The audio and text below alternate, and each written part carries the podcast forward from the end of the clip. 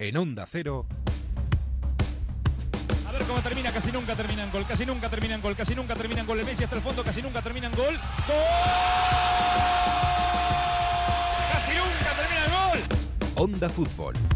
Fútbol internacional con Miguel Venegas. Palla all'area di rigore, si gira Cassano, magico movimento, Balotelli, rete! David Villa darting through the middle. He's got it between the two, and he's won the game for Spain. Hola, ¿qué tal? Muy buenas, bienvenidos a esta semana futbolística que es un poquito especial porque esta semana eh, los eh, equipos de primera división de todos los países europeos van a descansar. Esta semana tenemos elecciones, hay un pequeño parón después, vendrá todo abril y todo mayo, todas las finales en todo el fútbol europeo. En algunos seguramente no hace tanta falta, pero vamos a tener mucha, mucha emoción. Pero de momento, esta semana vamos a hacer un pequeño parón a lo que es la emoción de todos los fines de semana y vamos a hablar, por ejemplo, de fútbol holandés. Esta semana ha dicho Bangal que se retira. Vamos a hablar de su fútbol, de su legado, de los fútbol que vimos con ese Ajax, con ese Barça, con ese Bayern, con ese eh, Manchester United y con la selección holandesa.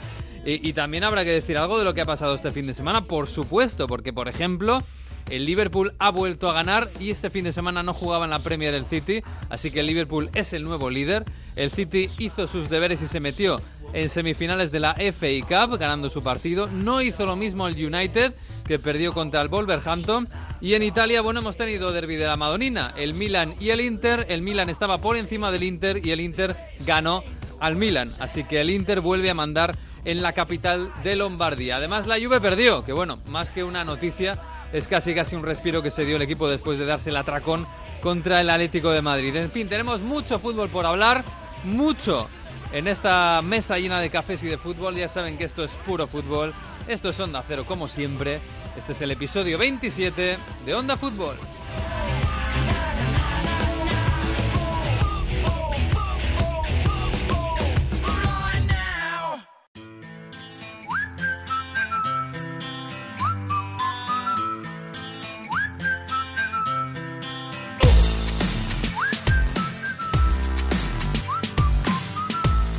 Pues normalmente empezamos la semana aquí tomando un café con Santomé, pero claro, se ha cogido vacaciones, eh, bien merecidas. Y hemos dicho, bueno, pues vamos a molestarle en las vacaciones, más que nada porque seguramente estará viendo fútbol. Así que por allí, por algún lado de Galicia, estará Sergio Santomé. Hola Sergio, muy buenas. ¿Qué tal, Miguel? Muy buenas. ¿Qué tal? Las vacaciones bien, ¿no? Bien. Viendo bien, fútbol, bien. imagino. Hombre, ocho partidos o siete partidos de Ah. la Youth League. Ah, bueno, bueno. imaginar, Hay final, tiempo para, para todo. al final Lyon, ¿eh? Le ganó al Benfica.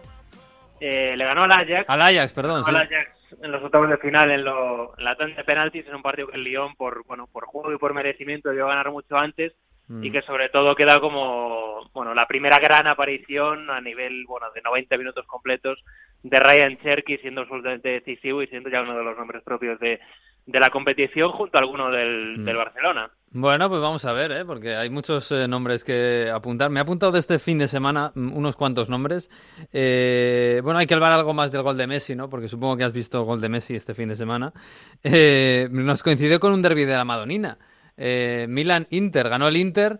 Yo no sé, es verdad que siempre que llega este partido y con los, con los dos equipos un poquito arriba en la clasificación, como en este caso, se pregunta uno lo mismo, ¿no? Si hay mimbres para que, si hay futuro a corto plazo para que estos equipos vuelvan a ser grandes, eh, más que nada por, por hacer frente al Ajax, al Ajax, perdón, al- a, la Juve, ¿no? Que, que, claro, es un dominio tan absoluto.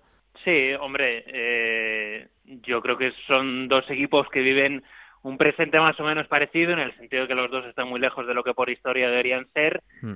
Los dos, bueno, intentando recomponerse de alguna manera, con, bueno, sobre todo los últimos refuerzos de ambos equipos son muy ilusionantes. O sea, por un lado, Lautaro Martínez, que llegó en verano, por el otro, Piatek y, y también Paqueta pero uf, se necesita mucho más para bueno para subir esos dos escalones no que son los que al menos separan al Inter y al Milan de, Mm. de la Juventus Por lo y- menos, sí. Mm. sí por lo menos no y bueno hombre eh, el fichaje de Godín de cara al verano pues bueno te puede ayudar evidentemente a, a construir el equipo en defensa pero se necesita mucho más no solo en el terreno de juego sino que yo creo también en el banquillo y, Mm. y en los despachos Bueno, en los despachos Marota apunta maneras. Lo que pasa es que, Sí. bueno, vamos a ver qué pasa con el entrenador. Se habla de Alegre incluso eh, haga lo que hagan a Champions con la Juve, bueno, ahí va a ser va a ser un verano un verano bastante movido.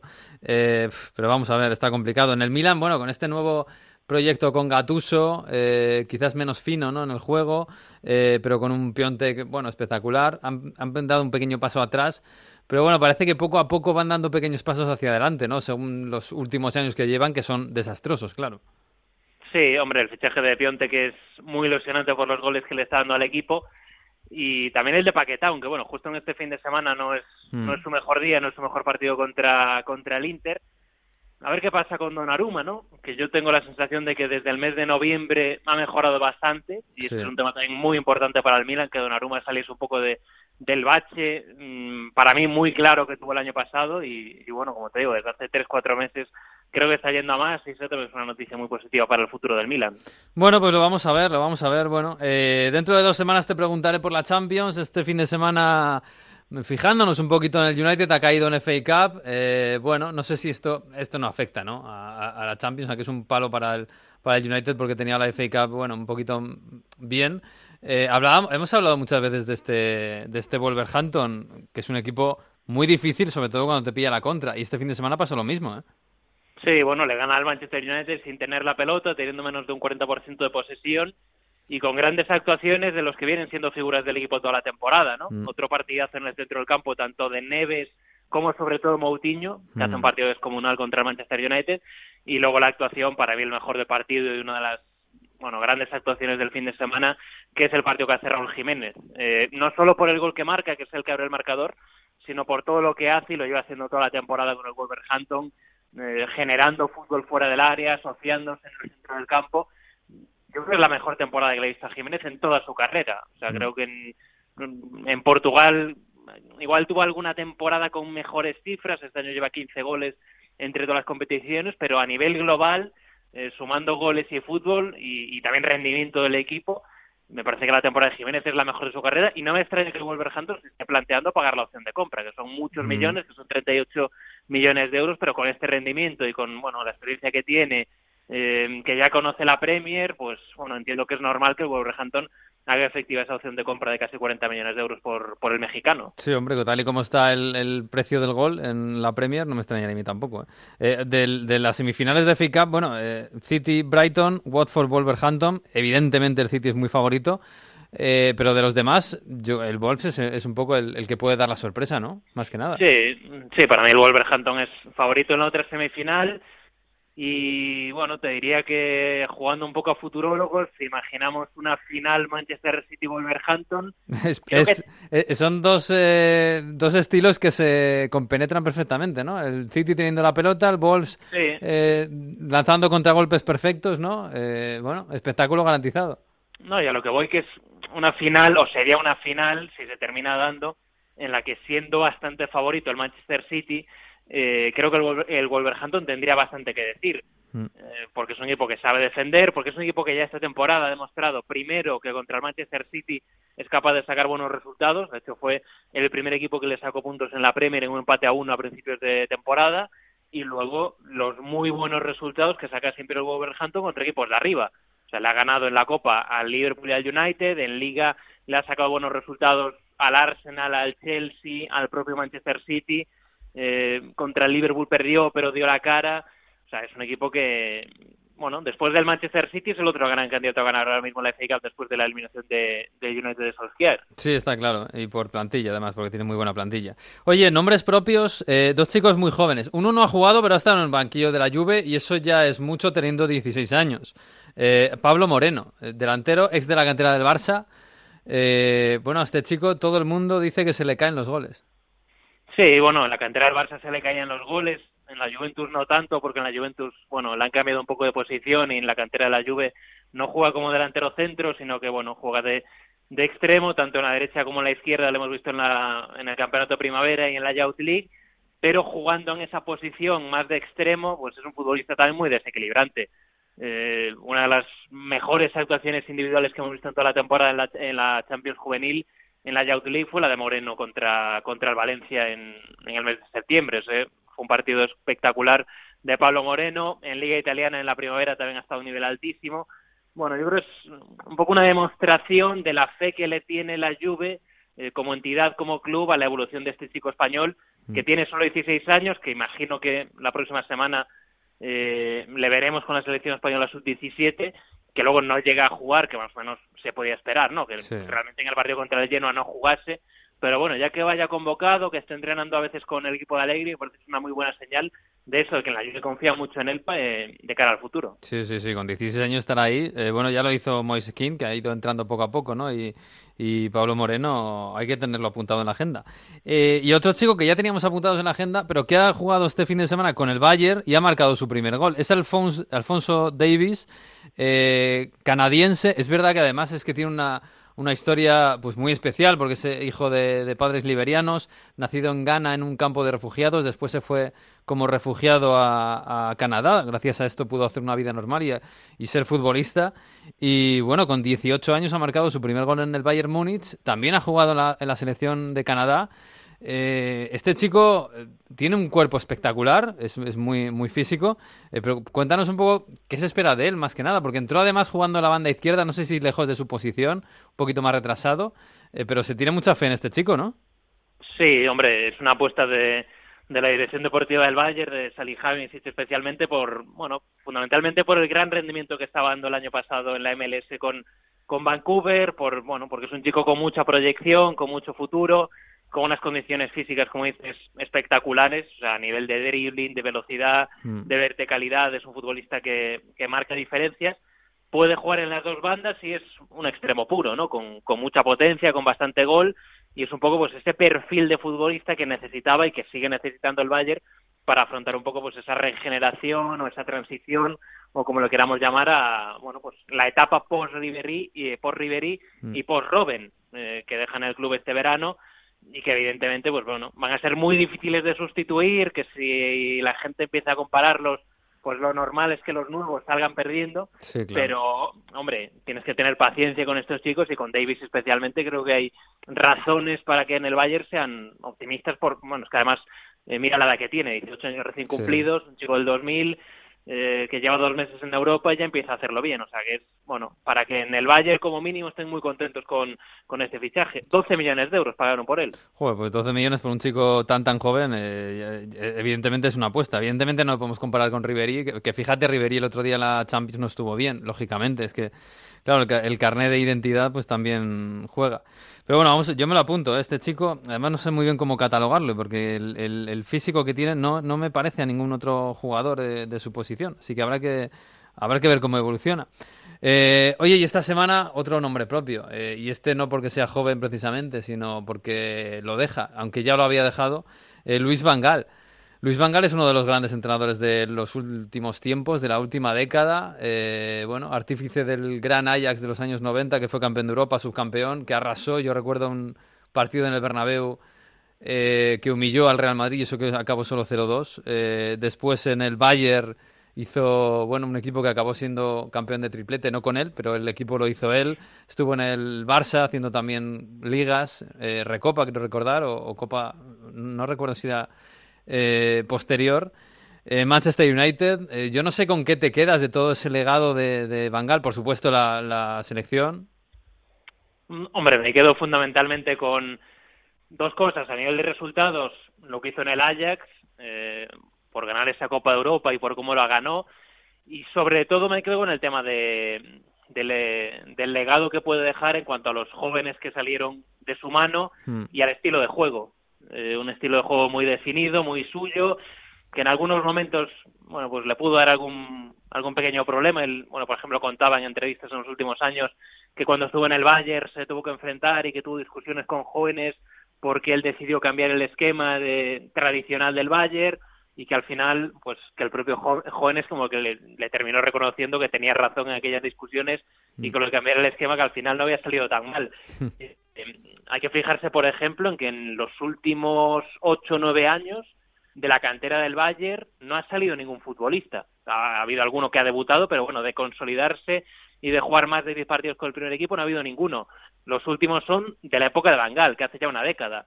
Y él, bueno, pues digamos que habla con mucho orgullo de eso, de que él sacó a Müller, de que él sacó a Álava, eh, una serie de futbolistas, Batstuber, aunque luego, bueno, por el tema de las Mm, lesiones, Batstu- sí. eh, Batstuber tuvo un poco más de tuvo menos continuidad, pero bueno, fue aquel, aquellos futbolistas o aquella generación del Bayern por la que apostó él, qué decir del Barcelona. Pues que en el Barça saca a, Vanga, a a Valdés, a Puyol, A Xavi, a a Xavi. Creo que a Iniesta también, Sí. eh, y luego, bueno, eh, sobre todo el tema del Ajax, ¿no? Eh, un equipo, diría que de leyenda, histórico, el de mediados, mediados de los 90, por todo el recorrido que tuvo. Y luego para mí, cuando quizás ya eh, era difícil imaginarlo, al menos yo no lo esperaba, el Mundial de Brasil que hace con Holanda, me Mm. parece que a nivel de mérito y de, y de bueno, de, de- de lo inesperado que fue, Sí, por los miembros que tenía, que no eran muchos. Claro, Claro. Mm. los miembros eran muy pocos, era una selección que tenía un par de buenos atacantes, estaba Van Persie, estaba Robben, pero no había mucho más y construyó un muy buen equipo con aquel esquema de tres centrales, eh, con los dos carrileros que hicieron un mundial espectacular, sobre todo Blind, le metieron los cinco goles a España, llegaron a semifinales y no llegaron a la final por muy poco Mm. y ese fue bueno pues el último gran trabajo de Van Gaal porque luego es verdad que en el Manchester United pues bueno ya fue muy complicado no lo hizo mal pero tampoco dejó eh, una gran huella ni, ni tampoco resultados espectaculares Sí, seguramente es la gran espina clavada que se ha llevado en su carrera. ¿eh? de todos estos equipos, ¿te quedas con alguno en, en la mente Con de el- Van Gaal? con el Ajax Con el Ajax, ¿no? Sí, es un poco el, sim- el más simbólico de todos. Sí, sí, con el Ajax por, por lo que te digo, por lo que ganó, por cómo jugaba, por el bueno recorrido que tuvieron luego a nivel internacional. Muchas de, la- de esas estrellas que en ese equipo eran muy jóvenes, los Kluivert, Overmars y, y compañía, los hermanos de Boer también. Y, y ese equipo, bueno, pues fue dominador a mediados de los, de los años 90. El mejor equipo del mundo, sin ninguna duda, en, aquellos, en aquella época. Eso, hoy en día, fíjate que tenemos al Ajax en los cuartos de final de la Champions. Pero claro, mirar aquellos tiempos, aquella, aquel Ajax, eh, hoy es absolutamente imposible ver algo así, ¿no? Eh, más que Bueno. nada porque a Overmars, a, a Finidi, Kluivert, a- bueno, Kluivert tenía 18 años, a Seedorf, a los de Boer, se los habrían llevado antes de ganar la Copa Europa. Sí, eh, también te digo que si al Ajax ahora le da por eliminar a la Juve y luego eliminar a, otro equipo en semifinales, igual, estamos hablando de algo parecido. Pero bueno, no tiene pinta. Pero no tiene pinta ninguna pinta, ¿eh? de que ese Ajax vaya a hacer lo mismo, pero bueno, ya lo que hizo contra el Madrid en la ronda anterior ya, Sí. ya, ya es al menos algo que se, eh, se asemeja ligerísimamente a lo que fue aquel Ajax de, de los 90. Bueno, lo veremos. ¿eh? Yo no tengo mucha fe en este Ajax. Oye, a lo mejor, ¿eh? A lo mejor acaba eliminando a la Juve, que ya eliminar al Madrid y a la Juve sería la bomba, ¿eh? Aunque se quedaran semis. Pero bueno. Bueno, Santo, me disfruta de las vacaciones de lo que te queda y aquí te esperamos. Un abrazo. Muy bien, un abrazo, hasta luego. Chao.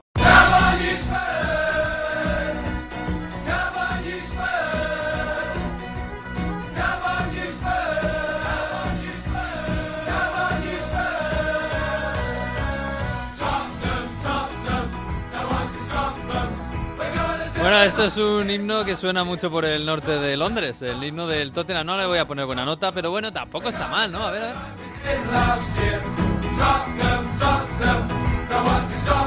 De piratas, dice Nacho García, el técnico. Bueno, no sé. Vamos a preguntarle a Jesús López, que está por ahí por Londres. Hola Jesús, muy buena.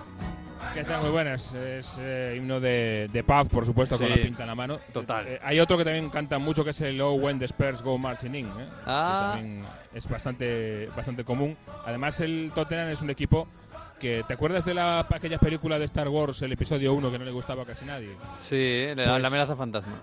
Exacto, la amenaza fantasma. Pues esa es la canción que ponen eh, cuando saltan los jugadores alternados de juego. eh, Ah. de la amenaza fantasma. O sea que. no sé yo si tiene una segunda lectura muy positiva o no, pero eso en los nuevos. eh, altavoces del nuevo estadio del Hombre, Tottenham eso te iba a se decir. va a escuchar perfectamente. Eso va a quedar muy bonito, ¿no? Este, este himno del... Bueno, la amenaza fantasma en el nuevo estadio. El estadio, bueno, hay que decirlo primero, ya tiene fecha y tiene rival. Tiene fecha y tiene rival para la season final de Manolo y Benito, 2 de abril eh, ante el Crystal Palace. Después de los resultados de este fin de, el Crystal Palace quedó eliminado de, de la FA Cup, así que eh, ahí está. El primero va a ser el Crystal Palace, el 2 de abril, antes de la llegada del City en la Champions, que esa va a ser otra fecha. Bueno, estamos dándolo todos por hecho, incluso la, la Premier League oficialmente lo hace. Mm. Hay que recordar que todavía tienen que conseguir el certificado de seguridad del el estadio. Se Uh. supone que no debe haber problema. Va a haber dos partidos em, preparatorios, digamos, con, con aforo limitado y creciente. Eh, uno de, la, de los sub-21 y otro mm, un amistoso de leyendas del Tottenham. Con tanto con que no va a haber ningún problema, que esperemos Mm. que no. El 2 de abril se abre el estadio oficialmente. Bueno, pues eh, oye, va a estar bonito. Dos días después estoy yo en Londres, ¿eh? Em, Igual me paso Mm, por no allí. llegas. Ya ¿No? te contaré, ya te, ya te cuento yo en Londres cómo fue. ya me lo contarás. A ver si me paso. Quiero ir a Craven Cottage. No hay partidos el fin de semana, pero bueno, algo. He visto que hay regatas, ¿eh? Y hay entradas en Craven Cottage, no sé muy bien por qué. Ya me lo explicarás. Regatas, Eh, eh, sí. hombre, está al borde del río. Ya, sí, sí, sí. Supongo que habrá una parte de la grada que da al río, pero con, con, con visión al río, no sé. Bueno, habrá que No, verlo. con visión no hay, ya te digo yo que con visión del río no hay. Ya, Hay- por el eso. parque de al lado de Crevin Cottage tiene una visión del río estupenda. Ya, bueno, pues, eh, pues a lo mejor me paso por allí, no sé, no sé. Pues ya te Eh, comentaré eso y un sitio para comer de otro lado del río en Pandi, un, un pub Sí. que se come muy bien. Hoy, pues mira, lo de los pubs me lo tienes que apuntar mucho. Sí, sí, sí. Oye, el, el- el estadio es muy bonito, el del Tottenham, eh, pero es como una nave espacial gigante eh, abduciendo a todo un pequeño barrio de las afueras de Londres, eh, con casitas enanas. Es una cosa muy rara. Sí, es una cosa un poquito similar, si quieres, a- al Emirates, eh, más aún una nave espacial con más, más cristal. Mm. Y, y claro, e- el, el barrio en el que está e- es de otro corte, es más humildes, con casitas más bajas, con lo cual desentona aún más el, el nuevo estadio del Tottenham. Eh, pero en fin, es que es lo que hay. Eh, Lo decíamos otro día, espérate a que venga el de Crystal Palace, que es un barrio todavía de un perfil un poquito más eh, bajo, por así decirlo, que, que muy respetable. Sí. Y, y- y es un, otra vez otro estadio tipo nave espacial, o sea que Mm. no sé yo. Bueno, claro, aquí, aquí se nos hace un poco raro eso eh, de, de- de las casitas bajas, pero claro, y en Londres es más habitual. De hecho, en Twickenham, que yo pasé por allí hace la última vez que estuve, eh, también son un montón de casitas bajas y de repente un estadio enorme. Allí Sí, en pero, medio. pero, bueno, en Twickenham, en Twickenham está un poquito más apartado, no está tan pegado a las casitas bajas como, Ya.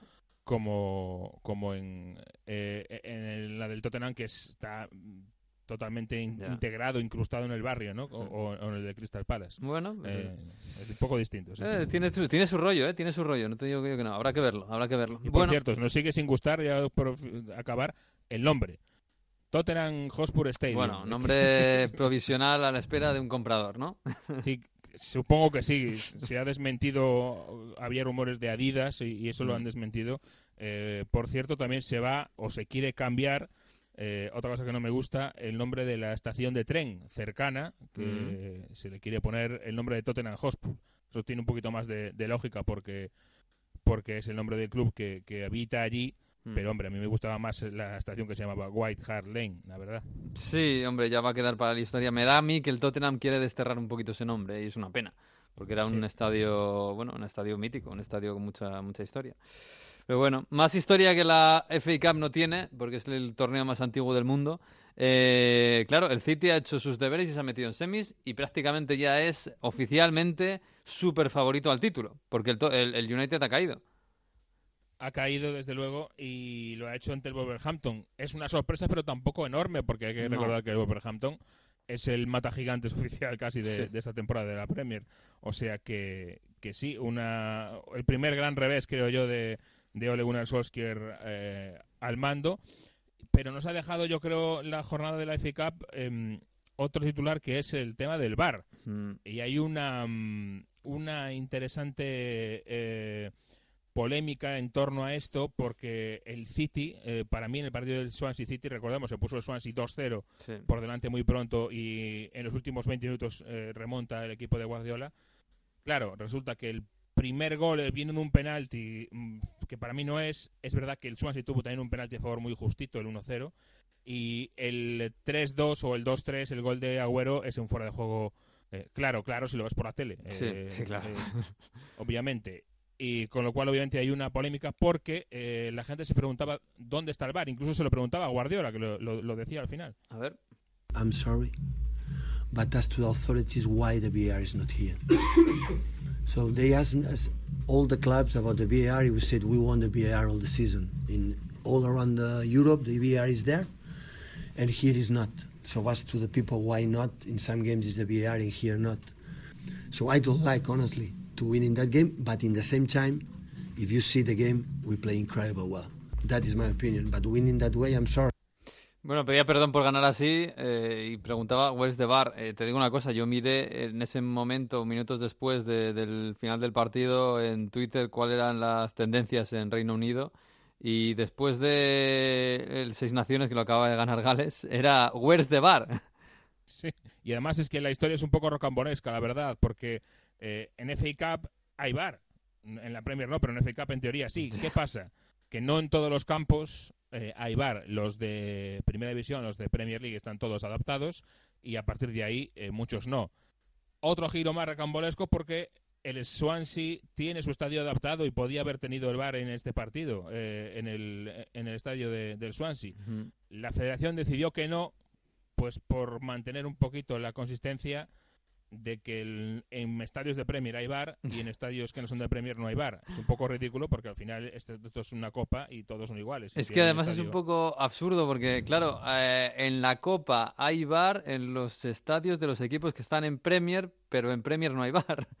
Entonces, sí. Y hay un campo que es muy bueno y muy nuevo, que es el Liberty Stadium del Swansea, que podría tener bar, Sí, sí, pero que está como no es- preparado que Claro, no, pero- querido ponerlo. pero como no está en Premier, donde no hay bar, eh, no hay bar. es un poco rarísimo. Por mantener una consistencia que no, no se mantiene porque dentro de la misma competición en la FA Cup, según te toque fuera o en casa, a lo mejor Ya. tienes bar o no. O sea que la Sí. consistencia ya había salido por la ventana hace un rato. Que se lo digan al Brighton, ¿eh? porque el Brighton jugó en Millwall, por cierto, el Millwall que estuvo a puntito, a puntito, en el minuto 95 empató el Brighton de meterse en las semifinales.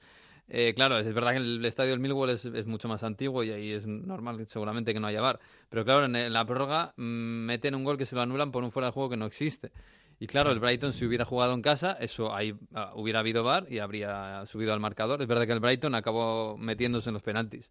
Por cierto, en la FA Cup otra lectura es que el City, eh, obviamente después de, de todas las eliminaciones que ha habido, es el grandísimo favorito para, para ganar las semifinales y la final de la FA Cup y está en camino del el triplete de verdad, ¿no? Porque lleva dos, dos títulos ya el City este año, la Community Shield y la Copa de la Liga, pero el triplete canónico en Inglaterra es la Copa de la Federación, Sí. que es muy importante, la Liga y la Champions va de camino, eh, no pasaba esto en Inglaterra desde precisamente aquel año del United que ganó la Champions en el Nou Camp ante el Bayern, eh, con Ole Gunnar Solskjaer en aquella final también, aquel gol Sí. agónico, aquella remontada agónica. Y hay quien está haciendo ya comparaciones entre este equipo y aquel, pero eh, es verdad que eh, digamos que los sorteos eh, de este año del City hacen pensar en aquellas famosas teorías de la conspiración de Florentino, ¿no?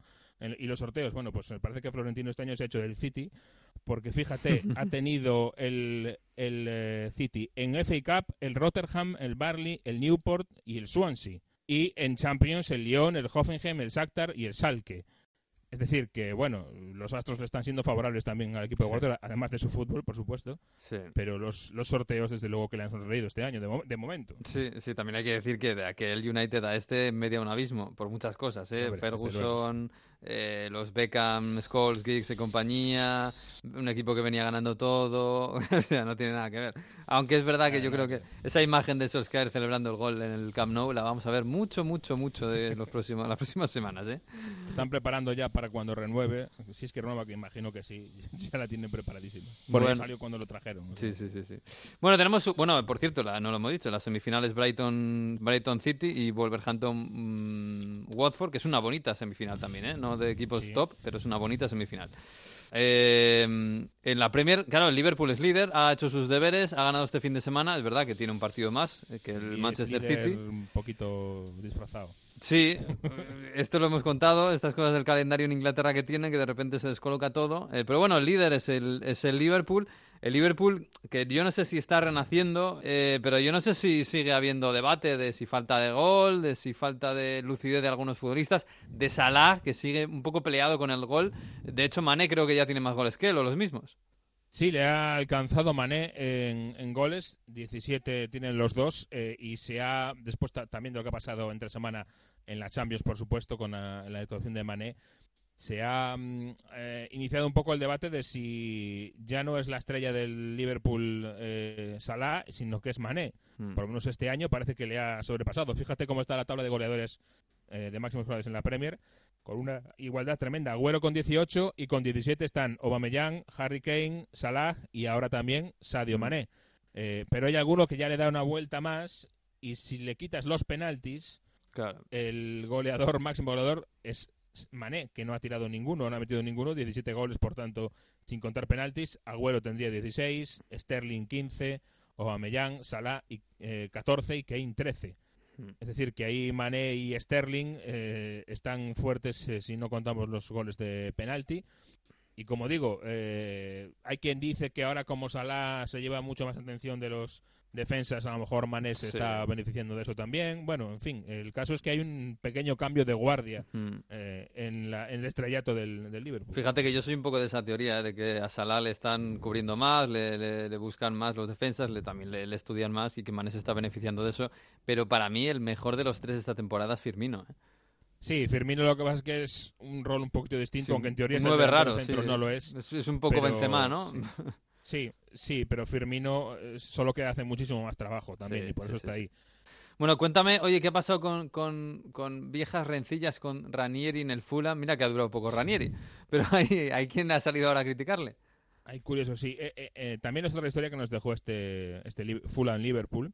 Eh, y hay que ponerlo en contexto. En la Premier hay una pequeña maravilla escondida que no se conoce mucho fuera de España, fuera de Inglaterra, perdón, que son la, eh, los programas de los partidos, las revistas que, que produce cada club eh, como previa a cada partido que, que las venden en las afueras del estadio. Eh, son revistas muy, muy cuidadas, de mucha calidad, eh, donde encuentras a veces eh, cosas fantásticas. Hay quien las, las colecciona. Yo tengo, tengo que reconocerlo, una caja llena de, de memorias de estas que he ido recopilando a lo largo de, de muchos años. eh, y la verdad es que he dejado de hacerlo y por un lado me, me arrepiento, aunque tampoco tenía mucho más sitio para guardar las memorias. Pero en la de esta semana, en la del Fulham Liverpool, eh, recordemos una revista oficial editada por el club y que se la, se la venden a los aficionados en los partidos, eh, llama la atención una entrevista con un futbolista, Kevin McDonald, que tuvo muy poquito protagonismo en la etapa de Claudio Ranieri. Le hace una entrevista y pues habla de Ranieri no con eh, demasiado, demasiado cariño. Dice, su estilo de juego no iba con los jugadores que tenía. Eh, estábamos todos un poco confundidos eh, sobre lo que él quería. Los jugadores salían ahí fuera a veces ni sin tener muy claro qué era lo que se suponía que tenían que hacer. Eh, estábamos un poquito improvisando. eh, y además dice McDonald's que Ranieri no le dio ninguna razón para haber estado fuera del equipo y, y dice quizás que no me gusta no le gustaba yo como persona. Es una forma de decir que, no te- que era absolutamente injusto. Bueno, pues esto, como digo, en la revista oficial del club llama un poquito la atención, la verdad. Sí, eso es un poco una factura, ¿no? Que tenía ahí preparada, joder. Y mira que no le ha ido bien a Ranieri en el Fulham, pero bueno, es una pena. Eh, Pero bueno, es, eh, cada uno tiene sus, sus propias facturas. Cuidadito con estas cosas porque luego a veces te encuentras con el mismo entrenador, de vuelta Sí, en, en otro, otro club, en otro club, sí. Pero bueno, eh, bueno, pues nada, Jesús, este, esta semana un poquito diferente. Empieza las elecciones, empieza Inglaterra, vamos a ver. Eh, hablaremos la próxima semana, tenemos algún bonus track o, o algo. Oye, eh, vamos a hablar un poquito, de, estamos hablando de- de- del legado de Bangal, del legado holandés en el fútbol europeo presente y pasado. Eh, le estaba preguntando an- antes a Santomé con qué Bangal se quedaba, cuál es el recuerdo. Es verdad que Bangal, si una espina tiene clavada es la Premier, porque en el Sí. United no estuvo bien. Es, seguramente es el único club en el que no ha estado bien, o el único fútbol en el que no ha estado bien. Pero claro, es que el, el legado de Bangal ha pasado, ha pasado por toda Europa. Yo tuve la, la opción de vivir eh, in situ el final de la carrera de Bangal. El final de la carrera de Bangal Mm. fue eh, en el estadio de Wembley. eh, el United gana la FA Cup y cuando estábamos, eh, ya había rumores por supuesto, pero cuando estábamos en la zona mixta, sala de prensa esperando a que llegaran los jugadores después de la, de la rueda de prensa de Bangal, empieza a aparecer el club Filtra. Eh, minutos después, digo, de acabar la final, el club Filtra que despide a Bangal para fichar a José Mourinho. Mm. Ese fue el final de, de Bangal. Bangal que aparecía ante la prensa diciendo, pues yo no sé nada de esto que me contáis, y hasta el día siguiente no fue consciente. Pero ya te digo, Bangal se retiró, o, o le retiraron con un trofeo todavía eh, salpicado de champán. Mm. Pues sí, sí, sí, sí, desde luego. Bueno, pues Jesús, eh, nada, descansa, te vendrás a Galicia, supongo, te la está guardando Santomé por ahí, que está esta semana. Así que 20 Tengo grados, ¿eh? Galicia- Sí, sí, no, voy, voy con el bañador Ya. eh, para ir a, a la playa. y tengo Galicia y tengo Portugal también, que está Brasil allí. Vamos a hacer una visita a la selección de Brasil. Ah, qué bien, bueno, pues nada, da recuerdos por ahí a Neymar y compañía. De acuerdo, de Un abrazo. Adiós. Chao. Originally, what's up now? Politano sempre il pallone incollato al sinistro, Politano sulla tira, Politano si accentra, va giù, calcio di rigore. Quando vedi che sei solo a sto mondo, Parte Martinez, il destro rete, Martinez, è il toro. quando piangi ti domandi il perché, quando crollano i tuoi sogni campione, cercare Game over a San Siro, vince l'Inter, l'Inter che sembrava in crisi dopo l'eliminazione con l'Eintracht, vince 3-2, batte il Milan. Pues allá que nos vamos a Italia, a Turín, allí cerquita de Milán, donde ha habido super, super derby. Hola, Mario Gago, muy buenas. ¿Qué tal? ¿Cómo estáis? Bueno, fin de semana especial en Italia. Ahora vamos a hablar de especial porque perdió la Juve, pero eso ya nos importa poco. Eh, ha habido derby de la Madonina. Además, un derby era especial porque el Milan llegaba por delante del Inter y eso no pasaba últimamente. Y se lo llevó el Inter. Hubo controsorpaso. Llegaba por delante de la clasificación y seguramente en sensaciones. Con un Inter Sí. que venía eliminado de Europa League, con un Inter en cuadro, con un Inter eh, por las lesiones, sobre todo en, en los días anteriores, sin Nainggolan, con eh, esa incertidumbre de que Spalletti prácticamente tiene la- un pie fuera del equipo, con el tema Icardi eh, que no se ha arreglado, Icardi no estuvo ni siquiera viendo el partido en el estadio y Ni siquiera estuvo en el también de estadio. esto. Ni siquiera se acercó, eh, ni Uh. siquiera en otros partidos sí que estuvimos en, en la tribuna VIP o en asientos Sí, cerca sí, del, del banquillo, ni siquiera. Hablaremos después de, del tema Icardi mínimamente, porque ya sabéis, el día de la marmota, eh, Hmm. en fin. eh, Ha dicho Guantanara algo.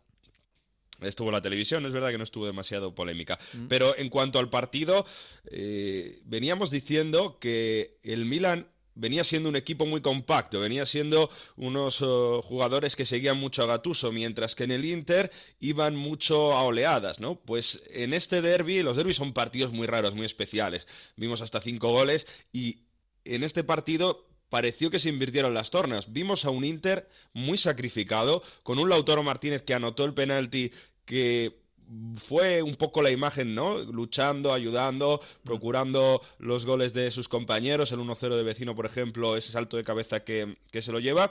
Y en, estamos en una tendencia de derbis muy favoritos, bueno, muy favoritos, más favorables para el Inter, porque ganaron el de ida y ganaron el de vuelta. Esto no pasaba desde hace siete años, desde la temporada 2011-2012 para el Inter. Y es que llevan seis derbis de Milán imbatidos. Ese no pasaba desde 1999, que llegó a, a 10 imbatidos. Una temporada, unos años en los que el Milan ganaba a lo mejor títulos más importantes, pero el eh, Inter lograba llevarse los, eh, los derbis. Pero obviamente el Inter ganó. Hablaba al inicio de Spalletti, hay que escuchar a Spalletti porque da mucho de sí. Evidentemente, fábrica de memes Spalletti. Dijo dos cositas. Y dos eh, cosas, sobre todo, en cuanto a Icardi y, y todo este lío, ¿no? Y, y en cuanto al grupo. Defendió mucho al grupo. Y cuando le preguntaron por Icardi, le dijeron, bueno, pues parece que no se ha echado de menos a Icardi en este derby. Eh, ¿Cómo ha trabajado el grupo para, para echarle de menos? Respondía así. Grandissimi complimenti, bravi, bravi a quelli che sono dentro lo spogliatoio. Bravi, él decía, le preguntaba por Icardi y dice, hoy hay que decir bravi a tutti. Muy bien A, a todos. todos los que están en el vestuario.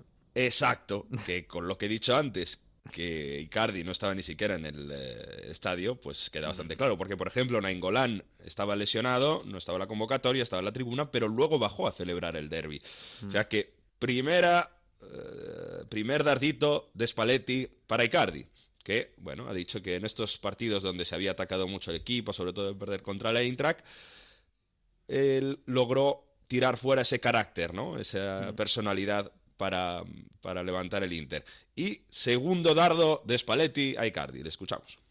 Tanto ci avete parlato e l'avete visto, basta guardarlo negli occhi, lui lo capisci subito che, che è uno di quelli che si può prendere responsabilità. Eccezionale, bravissimo. Abbiamo trovato l'attaccante forte che, che ci può rimettere a posto delle cose. Spalletti habla de Lautaro. Hemos encontrado el delantero justo, el delantero acorde que nos puede arreglar las cosas. o sea, el rey ha muerto, viva el rey. Tenemos a Exacto. Icardi. Yo, Icardi, yo no sé en, en esto, no sé si Wanda Nara ha dicho algo, pero no sé qué piensa un poco de todo esto, porque en el Inter tiene toda la pinta de que ya se pasa página, de que Icardi está fuera, pero no sé yo si el mercado... Icardi es buenísimo, ¿eh? pero no sé si con toda esta historia el mercado de Icardi para salir del Inter se reduce demasiado. Banda Nara en Mediaset tiró balones fuera. Esta dijo prácticamente que nosotros como familia interista, Icardi como interista, estábamos seguros que nos íbamos a levantar en el derby, que lo teníamos, estábamos claro que, que, que se iba a ganar el partido y dice que están cerca de la paz con Marota. Mm. Aunque y insiste que no hay problemas con los compañeros. Durante la semana, República ha sacado un dossier explicando la situación del Inter eh, nada favorable justo antes del partido también, donde dice que el vestuario está dividido en tres partes, sudamericanos, italianos y, y balcánicos, donde dice que Piero Ausilio, el otro director deportivo que tiene el Inter antes de Marota, prácticamente mm, está liado con los balcánicos y ve claro que no va a seguir porque Marota le ha quitado el protagonismo, donde dice que la guerra es más Icardi Spalletti que con una parte del vestuario, porque es verdad que Icardi con los sudamericanos y con algún italiano sí que tiene alguna relación y que el eh, brazalete de capitán no viene de una decisión del vestuario a Spalletti, sino es el propio Spalletti que se enfrenta porque digamos que Mauro y, y- Luciano tienen una, una pequeña pelea sobre los términos que tiene que utilizar con el vestuario, una pelea que recuerda un poco el la- las peleas que tenía Spalletti con Totti. Digamos que diferentes guerras internas en el vestuario, pero bueno, de- con un derby así de importante que supone pasar al Milan en la clasificación con mucha intensidad, donde es verdad que al final acaba siendo decisivo un penalti apolitano de Samu Castillejo. Es un que poquito es, dudoso, ¿eh? Penaltito. Ahí va- para mí no es penalti. Eh, lo que pasa es que el VAR, no sé si... eh, En Italia el VAR se usa bastante más que en España, porque en España solo se usa para el fuera de juego y la mano. Pero, no sé, a mí me sorprendió que no entrara el VAR ahí, ¿no? Por lo menos a, a verlo. Hubo silent check, que se dice por aquí, ¿no? Que cuando lo dicen por el pinganillo. Guida además que pita el penalti mientras se calla hacia atrás, una situación un poco rocambolesca, pero ven que hay contacto y eso acaba siendo determinante para pitar el penalti. De ese, en, ese, en ese caso, Lautaro ponía el 1-3, luego recortaría distancias el, el Milan con eso. Es eh, que, es que, Mario, para, para el que no lo haya visto, recuerda un poco al de Suárez la semana pasada cuando, cuando le pone... eh, Parece que hay penalti de- del jugador del, del Lyon, ¿era? Eh, que, el, que es Sí. Suárez el que pone el, el- el pie a la derecha para, para caer, ¿no? Pues esto es un poco parecido, no tanto, no hay pisotón, pero es, es Politano el que pone la pierna para caerse. Sí, deja la pierna atrás un poco. O sea, contacto busca- hay, pero busca que es el penalti. Politano el que lo busca. Es una mezcla entre ese del, eh, de Suárez con el Olympique de Lyon como con el de Bernardeschi con, con Correa en la remontada de la Juve, que deja un poco la pierna atrás, es un poco listo para Sí, que le derribe. término medio, sí. Un término medio. Bueno, luego anotaría Musacchio para el 2-3, hubo mucha emoción en el final. No anotó Piontek, faltó un poco de calidad en el Milan, sobre todo para crear jugadas que sí logró marcar a balón parado. Y muchos empiezan a señalar ya a Suso. No es casualidad que Suso no haya sido llamado por Luis Enrique en este parón de selecciones. Es eh, el jugador que tiene que dar balones a Piontek, el que tiene que aportar un poquito de calidad. Fíjate que Suso se le estaban dando bien los derbis, ¿eh? llegó a anotar un doblete en uno, pero le falta un poco. Y Gatuso salió, dijo, bueno, es verdad que nos ha faltado un poquito para ganar el, eh, o al menos para no perder el derby. Han sido dos equipos que se han jugado ah, a cara descubierta y ha sido un partido muy muy bonito, pero mm, ha faltado alguna distracción en, en el área, sobre todo en el primer gol, ¿no? Donde no cierra bien que sí. Y esto lleva a la discusión tremenda que tuvieron que sí y Villa cuando Gatuso cambió al centrocampista. Ah, sí, sí, sí. Es una imagen que para Gatuso, él dijo literalmente que es una segunda derrota, la que hemos tenido en el campo y la que mostramos delante de las cámaras. Pero fíjate qué diferencia de otros años a los que nos tenía acostumbrados el Milan. Ocurre esta imagen lamentable, podemos decir, ¿no? Donde se pelean prácticamente en el vestuario que sí Villa después de la sustitución, porque en- Villa en le el algo. vestuario, no, en el banquillo. En- en la, el la banquillo, imagen, sí, claro, sí. la imagen es delante de la televisión, los, los compañeros eh, agarrándolos para que no se para que no se peguen, sobre todo que sí a Biglia. Exacto, porque le había dicho algo el argentino. ¿Qué hace el club? Pues manda inmediatamente sin duchar a los dos a zona mixta a los dos jugadores para pedir perdón a los aficionados, a la sociedad por la imagen mostrada y a decir que lo han arreglado y que ya está todo todo normal, ¿no? Pero Gatuso, con seguramente Leonardo que está por ahí detrás y Maldini, cómo mandan esa imagen hacia afuera diciendo que es verdad, hemos hecho una imagen eh, de no es un equipo, ahora lo vamos a arreglar. Esto es muy importante para el Milan que premia mucho la imagen hacia afuera. Y ahora sí, eh, después del derby, aprovechado, lo abrió vecino, el primer gol fue de vecino. Ha pasado bastante tiempo eh, de lo que voy a contar ahora, pero es muy famoso en Italia la garra charrúa. ¿Qué es la garra charrúa? Tenemos que volver a la Champions League fase de grupos, a un Inter Tottenham. En el eh, Inter juega vecino uruguayo. Bien, el Inter nos tenía acostumbrados a unas remontadas al principio de temporada, sobre todo en los últimos minutos y tal. Eh, contra el Tottenham anota vecino el eh, gol que le supone la victoria y cuando el Inter soñaba que podía pasar la fase de grupos. Lo marca un uruguayo. En ese partido de televisión en Sky estaba el narrador Trevisani, que se vuelve un poco loco, lo vamos a escuchar ahora, y comentaba a Dani, que es eh, la segunda voz, ¿no? el experto, el jugador, que, que, está siempre comentando los partidos normalmente, bueno, no del Inter, pero de Champions League y demás y eh, está absolutamente loco por los uruguayos. A un cierto momento, marca vecino, se vuelven locos, vamos a escucharlo, y a Dani dice esto. Esto es la narración del gol de vecino contra el Tottenham. Pallone per De Frey, c'è la torre per Vecino, l'ha presa! L'ha ripresa Vecino! L'ha ripresa Vecino! È 2-1 per l'Inter! È 2-1 per l'Inter! Non è possibile! È l'uomo della Champions!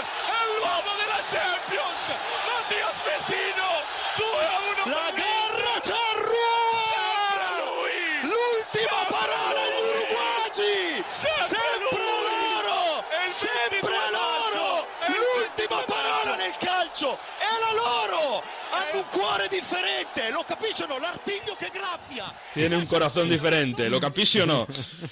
Enamorado del fútbol uruguayo y de los uruguayos, empieza a gritar la garra charrúa. Bueno, eh, es un grito que se ha hecho muy viral en, en, Italia y cada vez que marca un uruguayo, me estoy acordando de los goles del Atlético de Madrid contra la Juve y demás, eh, es la garra charrúa. Bueno, pues anotó la garra charrúa del Inter y muchos lo recordaron, claro. Y decía también en la narración que es el hombre de la Champions. ¿Por qué? Porque Vecino anotó el gol que metió al Inter en Champions el año pasado contra la Lazio, también de cabeza en un córner. Este gol fue de córner. Bueno, pues ahí está, Daniela Dani, que es eh, exjugador, que estuvo en muchísimos clubes, en el Inter también, es un uh, comentador televisivo que bueno, tiene estas salidas que está enamorado del fútbol sudamericano y de los, y de los uruguayos. Tiene un corazón diferente, sí.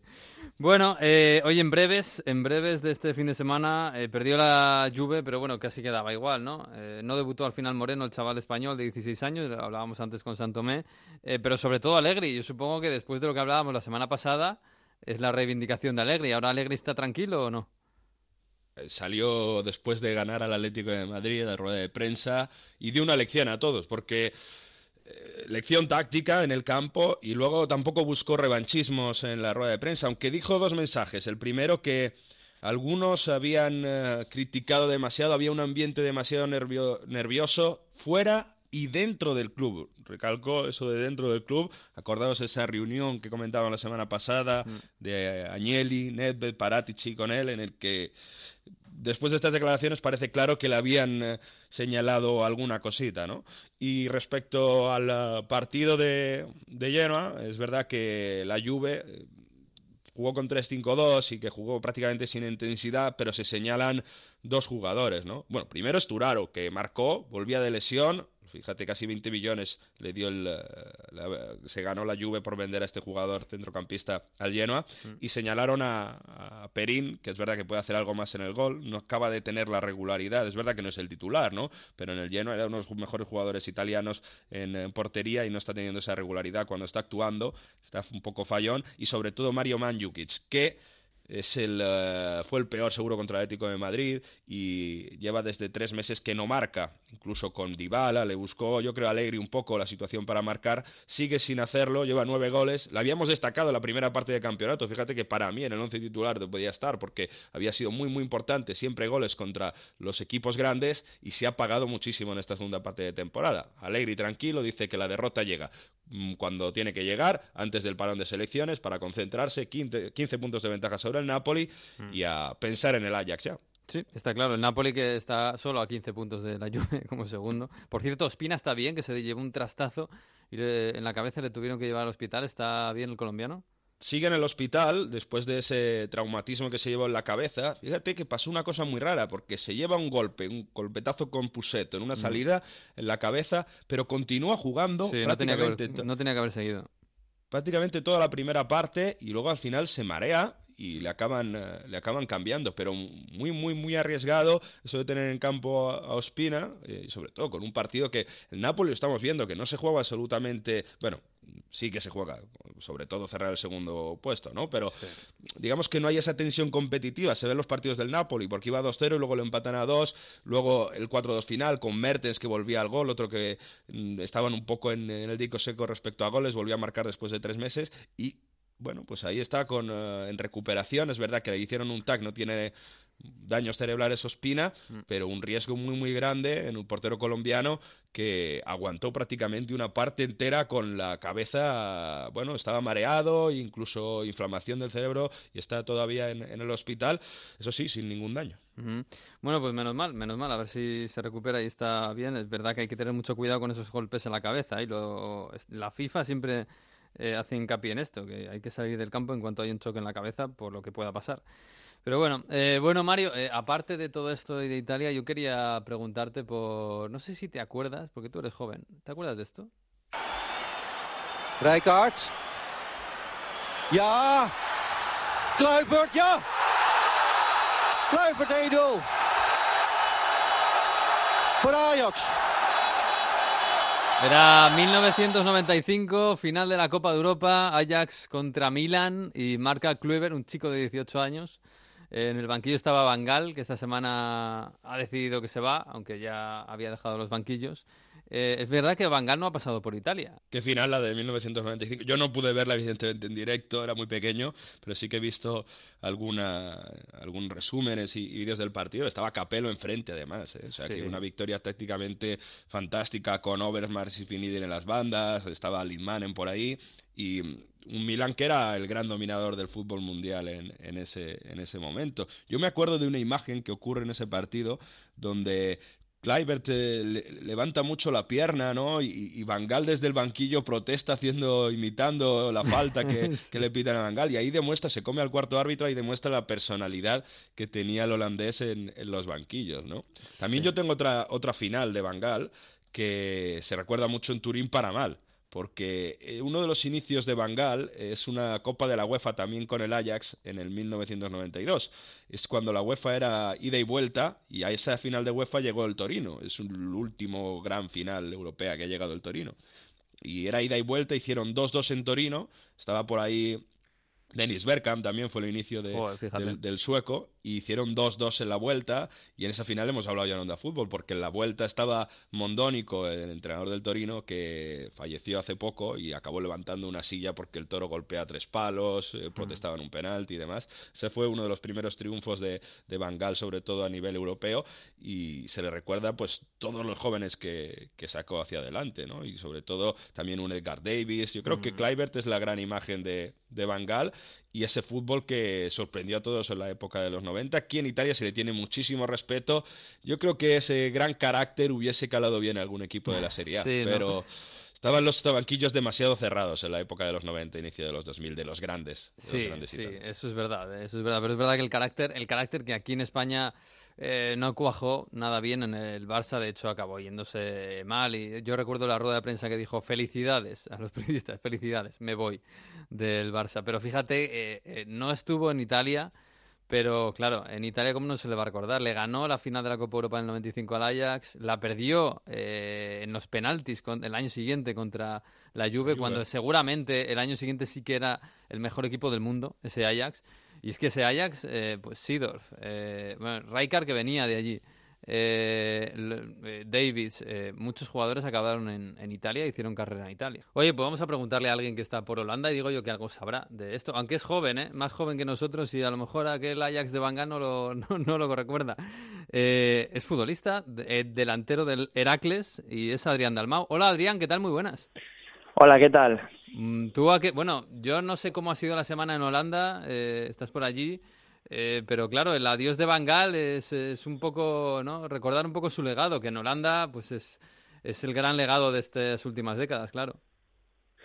Sí, sí, por aquí se, se viene hablando estos días de, de todo lo que ha conseguido Van Gaal como, como entrenador y, y bueno, eh, en todos los equipos que, que ha estado prácticamente ha hecho cosas importantes y, y bueno, ahí está todos todos los jugadores que, que debutaron con él. Mm, claro, tú aquel Ajax eh, no lo recordarás, ¿no? Eras muy jovencito. No, no, yo me pilla, tengo 24 años, me pilla muy pequeño y eso no, no, no lo recuerdo. Bueno, oye, tú que estás allí, eh, bueno, ¿qué tal? ¿Qué tal por allí? Yo creo que bien, ¿no? Porque fíjate, veo la clasificación, está el Acres en, en posición de UEFA, eh, miro la clasificación de goleadores, veo primero Luke de Jong, el PSV, luego segundo Tadic, el del Ajax, que, que, en el Bernabéu nos parecía Maradona, eh, tercero está el Chucky Lozano, también del PSV, y ya cuarto eres tú. Eh, hombre, eres el primero de los mortales, digamos, ¿no? bueno, sí, ahí, ahí estoy peleando con, con grandes con grandes jugadores y, y bueno, se está dando el pie la temporada y, a ver si a ver si puedo terminar eh, los partidos que quedan eh, ahí en esa tabla de goleadores. Bueno, de, de, además de, de, menos a más, ¿no? Este fin de semana has marcado dos goles para, la victoria de tu equipo. Eh, ¿Qué tal se vive por ahí? ¿Qué tal el Heracles Almedo? Al menos este equipo que aquí en España no se conoce demasiado, que no tiene una gran trayectoria en Europa, pero que está peleando por meterse en Europa precisamente y está peleando contra los grandes. Sí, es un equipo es un equipo modesto, pero pero bueno, eh, venimos haciendo bien eh, las cosas durante la temporada y llevamos, eh, como te digo, desde que empezamos en ese playoff para para jugar la Europa League y, y bueno, este sábado dimos un, un paso importante para ello y pero bueno aún quedan ocho partidos y, mm. y, ya te digo ojalá que nos podamos meter. Bueno hace un mes le ganasteis al Ajax eh, supongo que fue una victoria importante para vosotros. Fíjate que me decían a mí bueno es normal que el Heracles, el Heracles le gane al Ajax porque el Heracles eh, Heracles es un semidios y el Ajax solo un, un solo un, un, héroe no bueno sí sí lo miras por por ahí sí pero pero bueno sí más que más que sobre todo los eh, cuando le ganamos a, al Ajax más más que los puntos fue, fue una victoria eh, de mucha moral porque mm. veníamos de, de, una de una mala racha importante de, de varios meses apenas sin ganar y, y bueno eh, ganarle ante ante todo a un Ayas que, que, luego hizo lo que hizo en el Bernabéu, pues eh, hay que darle más mérito aún. Bueno, eh, tú tienes eh, 24 años, como dices, eh, has eh, bueno has pasado por muchos equipos, eres de Mallorca, pero has pasado por muchos equipos, mm. sobre todo en categorías inferiores, estuviste por aquí por Madrid, en el Rayo, eh, luego Zamora, Ferrol, eh, la cantera del Español, Numancia, Deporti eh, perdón, Deportivo, el, el, el, otra vez en Mallorca, y luego la cantera del Villarreal, donde se esperaba que subieras eh, y estuvieras en el primer equipo, y al final acabaste en la Liga Holandesa. Eh, claro, la, pregunta es, eh, ¿por qué? qué? te llamó de la Liga Holandesa?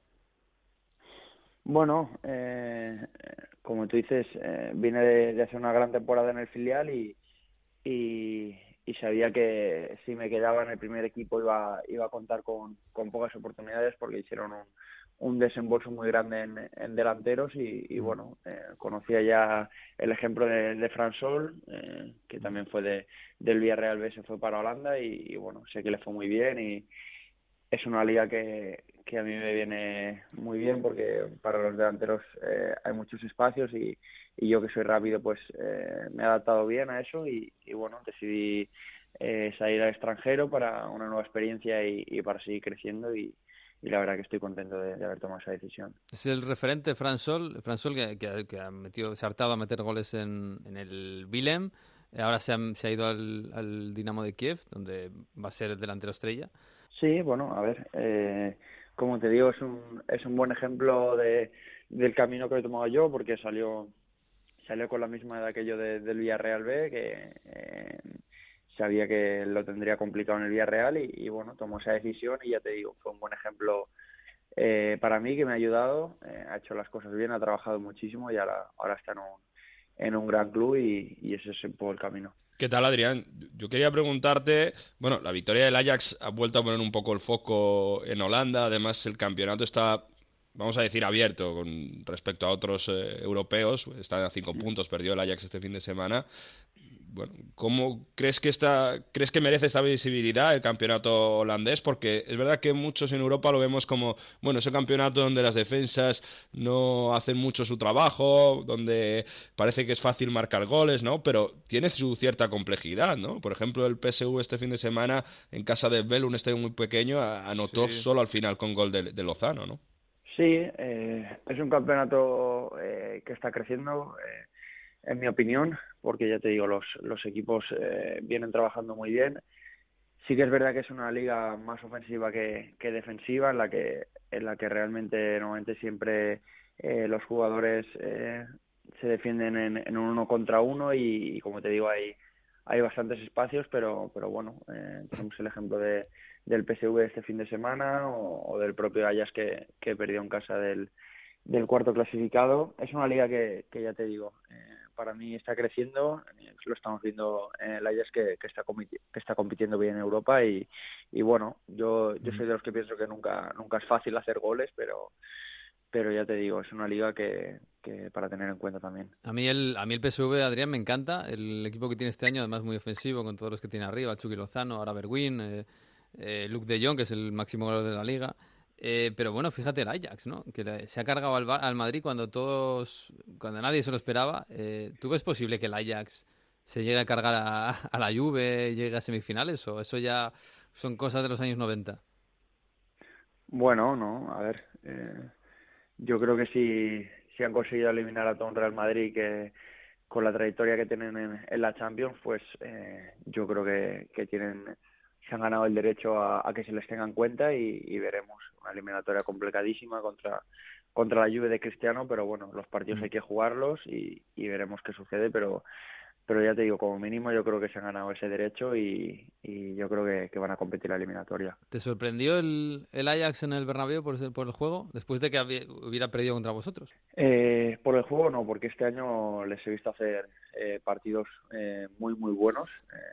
Parecidos al del Bernabéu, tienen jugadores de, de mucha calidad, pero sí que es verdad que, que en ese momento puntual, cuando, cuando van al Bernabéu, eh, pasaban por, por un mal momento y, y me sorprendió en ese sentido porque porque en ese momento venían de una, de una dinámica muy mala y, y no esperaba que hicieran el, el partido que hicieron justo en ese momento, pero, pero ya te digo, en cuanto a su calidad y en cuanto a bloque, eh, yo no me sorprendió porque ya, ya se los he visto hacer en la liga este año. Eh, oye, ¿qué tal se vive en, por allí, en, en Almeno, eh, Almelo? porque es una ciudad muy muy desconocida aquí en España, ciudad pequeñita allí en el, en el este de, del país, casi pegada con, con Alemania. ¿Qué tal se vive por allí? Uh -huh. Bueno, es una ciudad eh, pequeña, pero bueno, a la vez es, es bonita y tranquila. Y, y, bueno, aquí la ciudad vive para, para el club, ya te digo, mm. eh, el club es, es, lo más importante que, que tiene la ciudad, pero, pero bueno, aquí Holanda es un país bonito y, y justamente nosotros estamos en, en la frontera con, con Alemania, entonces es accesible a, a, todos, a todos los puntos así importantes de, de Alemania y, y, ya te digo, Holanda es un país pequeño que también te queda un poco cerca a todo y ya mm. te digo, se vive bien porque es, es un país bonito. ¿Te das a la bicicleta o no? no? Ya me basta lo que lo que le doy en el día a día, no, no, no. no para, ahora, ahora, bueno, ahora el buen tiempo está viniendo, algún sí. paseito de vez en cuando sí, pero, pero ya te digo, aquí es muy muy típico lo de, lo de las bicicletas. Sí, sí, sí, sí, Un país precioso, sí señor. Y una liga muy bonita, muy bonita. Es cantera del mundo, eh, absolutamente. Nos ha dado grandes talentos y nos seguirá dando. Y además con ese duelo PSV-Ajax, es verdad que el PSV ahora ha tomado ventaja con, con el pinchazo del Ajax, pero es una liga muy bonita a seguir. Y al Heracles, por supuesto, con Dalmau. En fin, Adrián, que te deseamos mucha suerte, a ver si pasas alguno de estos grandes y te metes ahí tercero, segundo, o igual este año o el que viene, Pichichi de la Eredivisie, no estaría mal, ¿eh? Bueno, a ver, peleamos para ello y, y ojalá que, que, se pueda dar eso. Mucha suerte, Adrián, un abrazo. Suerte. Muchísimas gracias a vosotros. Chao, chao, chao. Bueno, pues eh, Mario, nada, esta es el, la liga holandesa. A mí me parece una liga muy bonita. Es verdad que, bueno, quizás a veces las defensas... Eh, están supeditadas a los ataques porque es un equipo, un fútbol muy ofensivo. Pero, joder, a mí este PSV y este Ajax me parecen, me parecen muy buenas noticias para un fútbol que ha estado en declive en estos años, ¿eh? Muy bonito de ver, y sobre todo, bueno, Neres en el Ajax lo hemos visto ya, toda la exhibición que hicieron, Ziyech y demás, el ataque del PSV que has dicho. Mm. Yo creo que hay partidos muy muy bonitos de ver.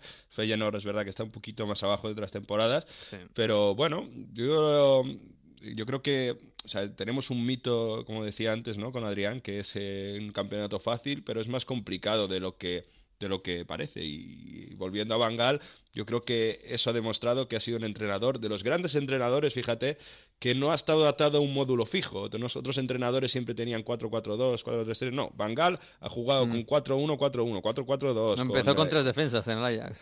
con tres defensas y, y, luego tácticamente era muy, muy complicado, ¿no? Y yo creo que eso demuestra que es una escuela de fútbol que tiene muchas variantes, muchas salidas y de ahí, de este campeonato de Star Divisie, se pueden sacar muchas cosas. Sí, señor. ¿Cuánto ha dado el fútbol holandés al fútbol mundial? Y sigue dando. Y seguirá, ¿eh? Es verdad que ha pesado un bache, pero tiene pinta de que hay brotes verdes. Y, por ejemplo, De Jong, que se va al Barça, o De Ligt, que se va a ir a algún sitio por una millonada este verano. Uy, Pues, a ver si eh, viene la lluvia. ¿Tú crees? Hombre, la Por Juve- aquí lo están relacionando, ¿eh? Sí. En fin, hay mucho grande. ¿eh? Bueno, Mario, que descansa, que esta semana no hay liga. Un abrazo. Estoy preparando una cosita bonita para el bonus Ah. extra la semana que viene. Un abrazo. Un abrazo, chao.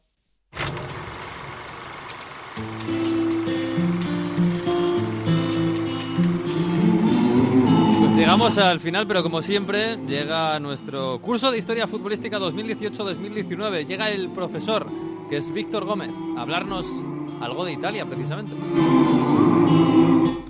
La mitología se cuela en nuestras vidas sin darnos cuenta, y se dan anécdotas curiosas. ¿Acaso el Atalanta italiano no está representado en el Congreso de los Diputados? ¿O el Madrid no celebra sus triunfos encima de la DEA? Todo comenzó como siempre en el Olimpo, el sexo. Como ya sabes, los dioses y diosas de la antigüedad clásica eran muy propensos a los amores lascivos y prohibidos. Pues bien, así comienza nuestra historia de hoy. Dioses, heroínas, sexo, leones, testículos, celos. La historia comenzó en Bérgamo, Italia. Allí el club de fútbol lleva el nombre de una heroína griega, aunque allí la llaman la dea, la diosa. Atalanta fue una heroína muy vinculada a la diosa Artemisa, gran cazadora y con una gran velocidad. Debido a esto último, el club de Bérgamo tomó ese nombre, pues uno de los clubes que se fusionaron para su formación era un club de atletismo. Sus orígenes son muy variados, pero podemos considerar que era hija de Yaso y Clímene. Al parecer, su padre solamente quería hijos varones, y por ello, al nacer la pequeña Atalanta, su padre la abandonó en el monte Parteno. Parecido que la historia de Rómulo y Remo y la loba capitalina, a Atalanta la amamantó una loba, hasta que fue descubierta por unos cazadores que la adoptaron. La convirtieron en una gran cazadora y su agilidad, velocidad y belleza no tenían rival en Grecia. Pero Atalanta tomó los hábitos de la Virgen Artemisa, diosa de la caza, y decidió mantener su celibato y no casarse. Se convirtió en una de las grandes cazadoras de la antigüedad y se enfrentó a los centaurios Ileo y Reco. Dio caza al jabalín de Calidón y ganó en la carrera a Peleo, padre de Aquiles, el de los pies ligeros. Siendo joven, el oráculo predijo que si Atalanta se casaba se convertiría en animal. Por ello, ella misma anunció que solo se desposaría con aquel que le ganara en una carrera, pero si ganaba ella, a su oponente lo mataría. Muchos lo intentaron y murieron. Todo cambió cuando apareció Hipómenes, oponente que ganó en carrera a la heroína. Estamos en la antigua Grecia. Siempre hay alguna trampa e Hipómenes tenía la suya. La diosa del amor, Afrodita, le entregó a la joven unas manzanas de oro, seguramente del jardín de las Hespérides. En el transcurso de la carrera, cada vez que Atalanta se acercaba a Hipómenes, este dejaba caer una manzana de oro. Atalanta, fascinada, se detenía a observarlas. El resultado, perdió y tuvo que casarse con Hipómenes. El mito cuenta que la feliz pareja cazaba junta cuando entraron en un santuario de la diosa Cibeles, o de Zeus. Tan enamorados estaban que dejaron libre su amor y practicaron el sexo en el santuario. Cibeles, descubriéndolo, entró en cólera y convirtió a los esposos en leones. Según la tradición griega, los leones no se apareaban entre sí y por ello, al convertirles en este animal, evitaban que volvieran a disfrutar de su amor. A partir de ese momento, la representación de la diosa Cibeles está emparejada con Atalanta e Hipómenes, ya que son los dos leones que tiran de su carro. Y como vemos, cada vez que el Real Madrid celebra un título, más de dos mil años después, los esposos siguen sin mirarse. Tampoco los del Congreso de los Diputados, obra de Ponciano Ponzano, aunque conocidos como Dagoiz y Velarde, héroes de la guerra de la independencia española, que representan a nuestra pareja. Y por ello, haciendo honor al mito, a un león le faltan los testículos. Es nuestra leona Atalanta. La historia de dioses de fútbol, de derrotas y de sexo, siempre sexo. Bueno, hasta aquí ha llegado este episodio 27. La semana que viene no habrá onda fútbol como tal, digamos temporada regular, pero haremos un bonus track, contaremos historias y hablaremos un poco de lo que nos apetezca con café y con fútbol. Hasta aquí ha llegado el episodio 27. Disfruten de la semana y del fin de semana y del fútbol que lo hay. Y adiós.